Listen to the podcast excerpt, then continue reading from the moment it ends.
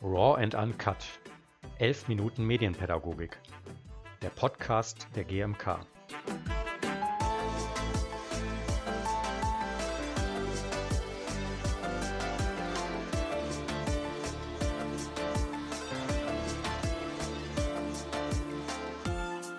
Herzlich willkommen zu Raw and Uncut 11 Minuten Medienpädagogik, der Podcast der GMK.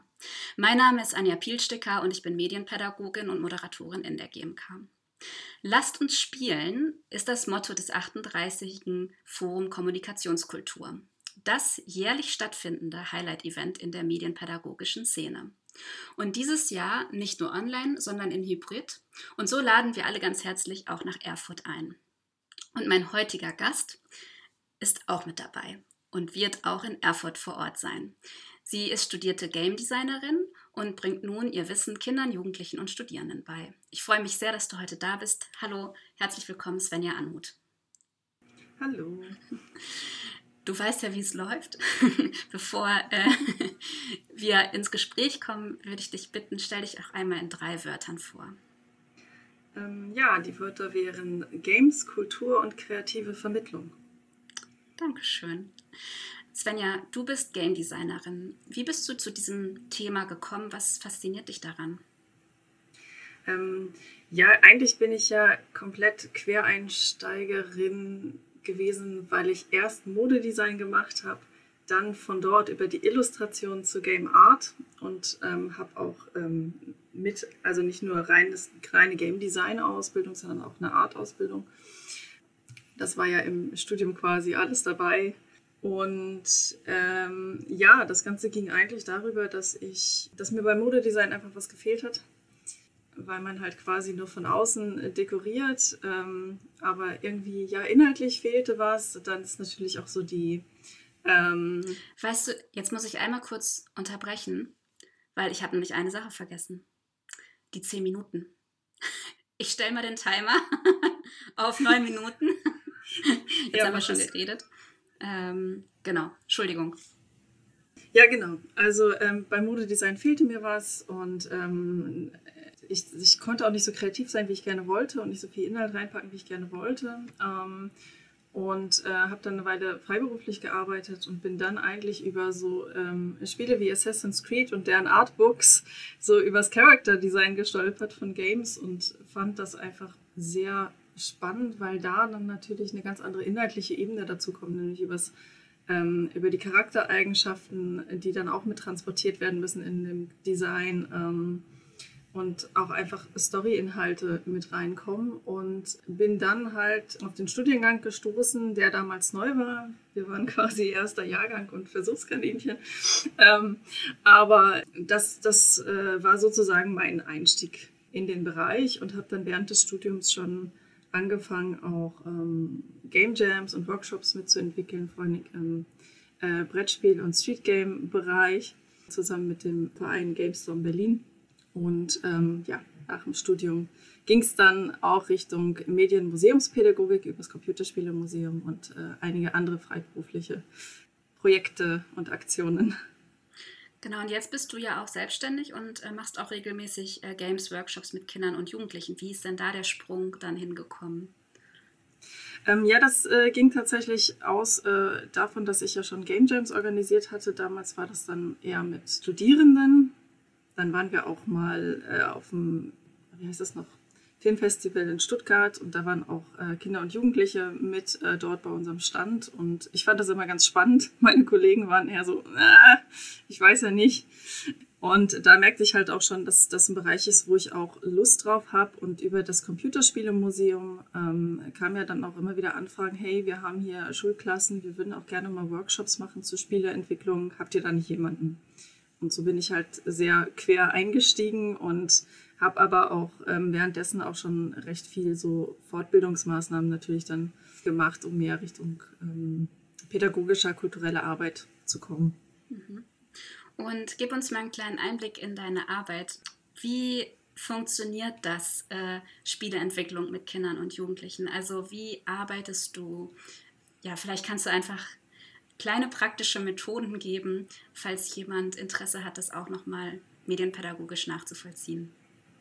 Okay, ähm, ja, ich nehme da, glaube ich, gerne mal was von den Stärker mit Games Camps ähm, als Vorlage. Die organisiere ich äh, inhaltlich äh, schon seit mehreren Jahren zusammen mit der Initiative und wir sind immer vor Ort mit verschiedenen äh, MedienpädagogInnen und äh, haben dann meistens eine Woche Zeit, um zusammen etwas zu entwickeln. Das können ganz verschiedene Themen sein. Es kann zum Beispiel sein, dass es zum Thema Theodor Fontane ist, wie man das über Spieleentwicklung, ähm, ja, also dieses Wissen quasi weitergibt. Ähm, es kann aber auch andere Themen haben, wie ähm, lasst uns mal Escape Rooms bauen etc. Und der Vorgang dabei ist eigentlich immer, dass ich sie reinschnuppern lasse in die verschiedenen Bereiche der Spieleentwicklung, weil ähm, wenn man so mit Leuten spricht, die gar keine Ahnung von Spieleentwicklung haben, die denken immer, ach so, du programmierst. Ja, Grundlagenprogrammierung kann ich auch, ist allerdings nur ein ganz kleiner Teil. Und ähm, es geht darum, dass sie erstmal so die, die Hauptbereiche kennenlernen, Programmierung, äh, Storytelling, Gestaltung und dann quasi auch selber entscheiden können, in welchem Bereich haben sie jetzt Lust, während des Camps intensiver zu arbeiten. Und ähm, die sollen dann immer eigene kleine Spielkonzepte entwickeln und dann auch als äh, Prototyp umsetzen. Natürlich, wenn man weiß, wie lange Spieleentwicklung eigentlich dauert, ist eine Woche sehr wenig und ähm, wir geben denen eigentlich auch immer mit. Das ist nur ein Prototyp, es wird nur ein Ausschnitt sein von eurer Idee. Ihr könnt jetzt nicht erwarten, dass ihr hier den nächsten AAA-Titel fertigstellt. Ähm, und in der Umsetzung nutze ich viel kreatives Schreiben, Übungen, ähm, also einfach um überhaupt das Thema festzulegen, also wer, was, wo, warum überhaupt.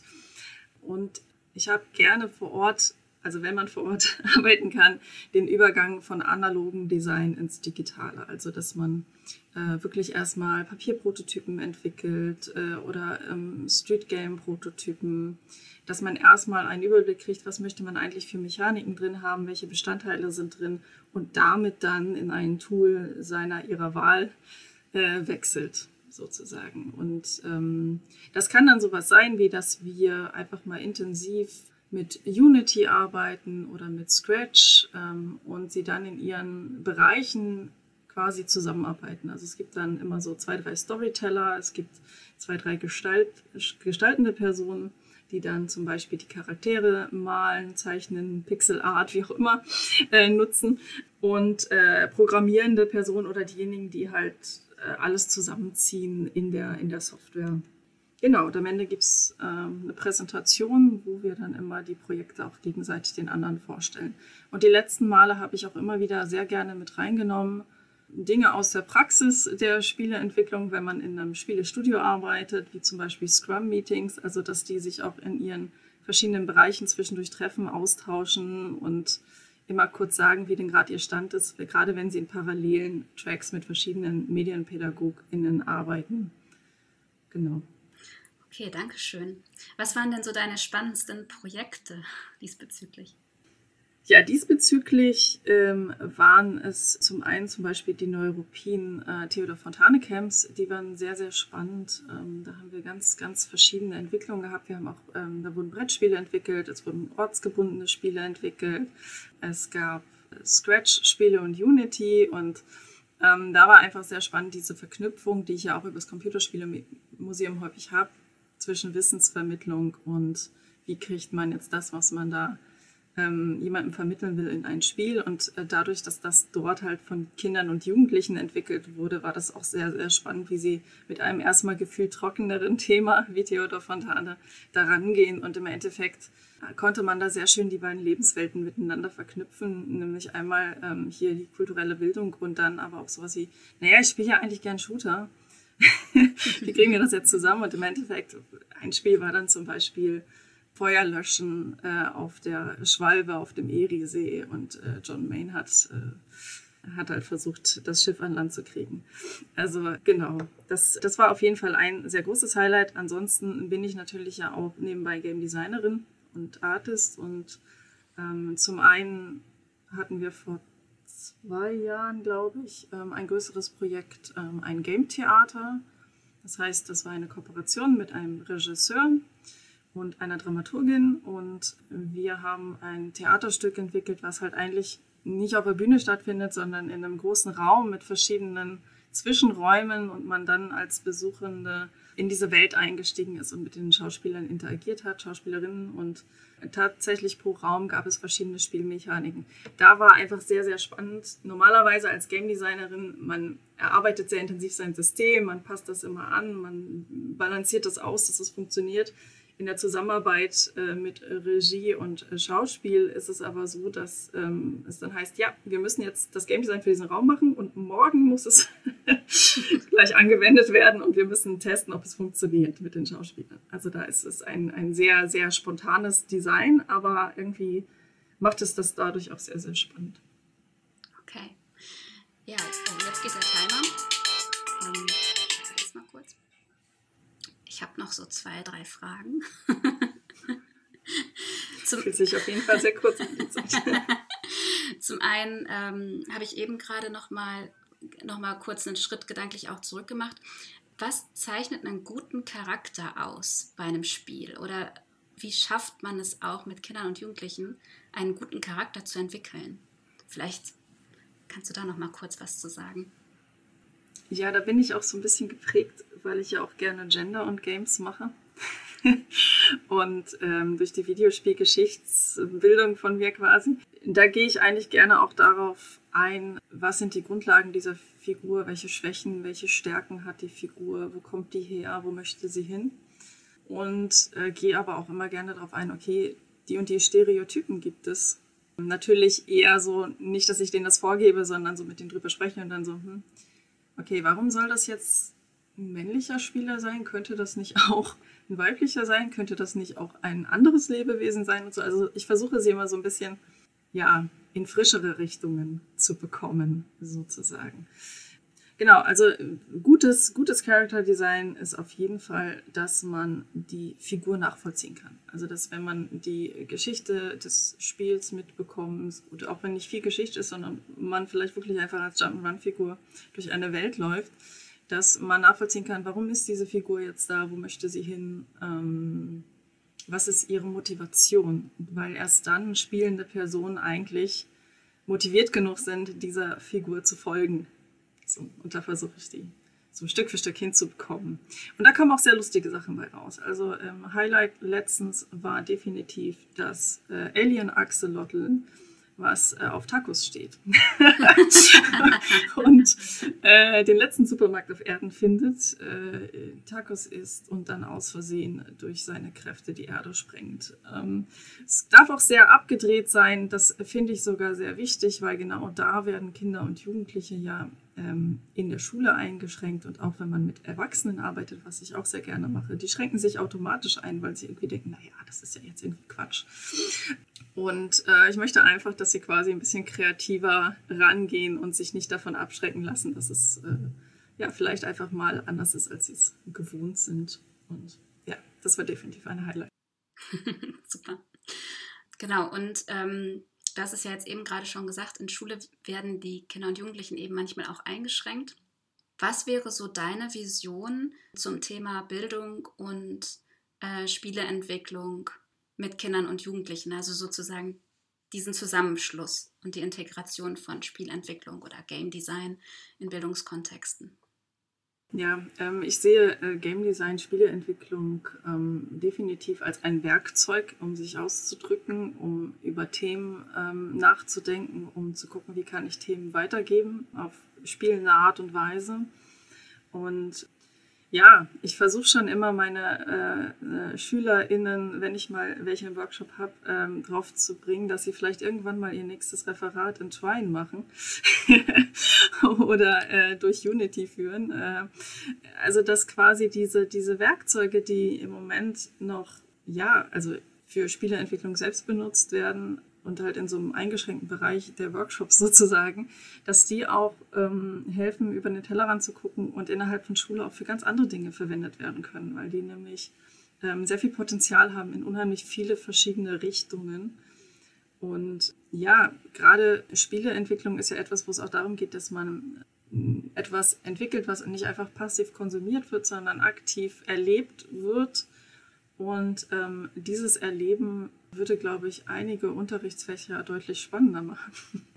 Und wenn ich an sowas denke wie Physik, wo man äh, in meiner Schulzeit noch einfach immer die Schaltkreise aufgezeichnet hat und jetzt halt die Möglichkeit hat, über verschiedene ähm, Techniken und Methodiken äh, das zum Beispiel relativ schnell einmal per Programmierung zu erfahren und äh, hinzubekommen, dass der Ball springt und was dann genau passiert und versteht, was die Fliehkräfte machen und was, äh, was da stattfindet. Einfach dieses schnellere visuelle Darstellen, das ist halt etwas, was Spieleentwicklung und die Tools, die damit kommen, hinbekommen und ähm, hoffentlich dann auch für ein schnelleres Verständnis von Inhalten führen können. Und das wäre schön, wenn das intensiver im Schulkontext, aber auch im außerschulischen Kontext, ich arbeite ja auch mit Jugendzentren und so weiter, genutzt wird und auch gerne mit Erwachsenen. Ich hatte auch schon Workshops mit Teilnehmenden über 50, die dann auch gesagt haben, ich spiele ja eigentlich gar nicht mehr und bin dann schon auf ihre, e ich dachte, ich wäre auf ihrer Ebene mitkommen, lass mal Brettspieldesign machen.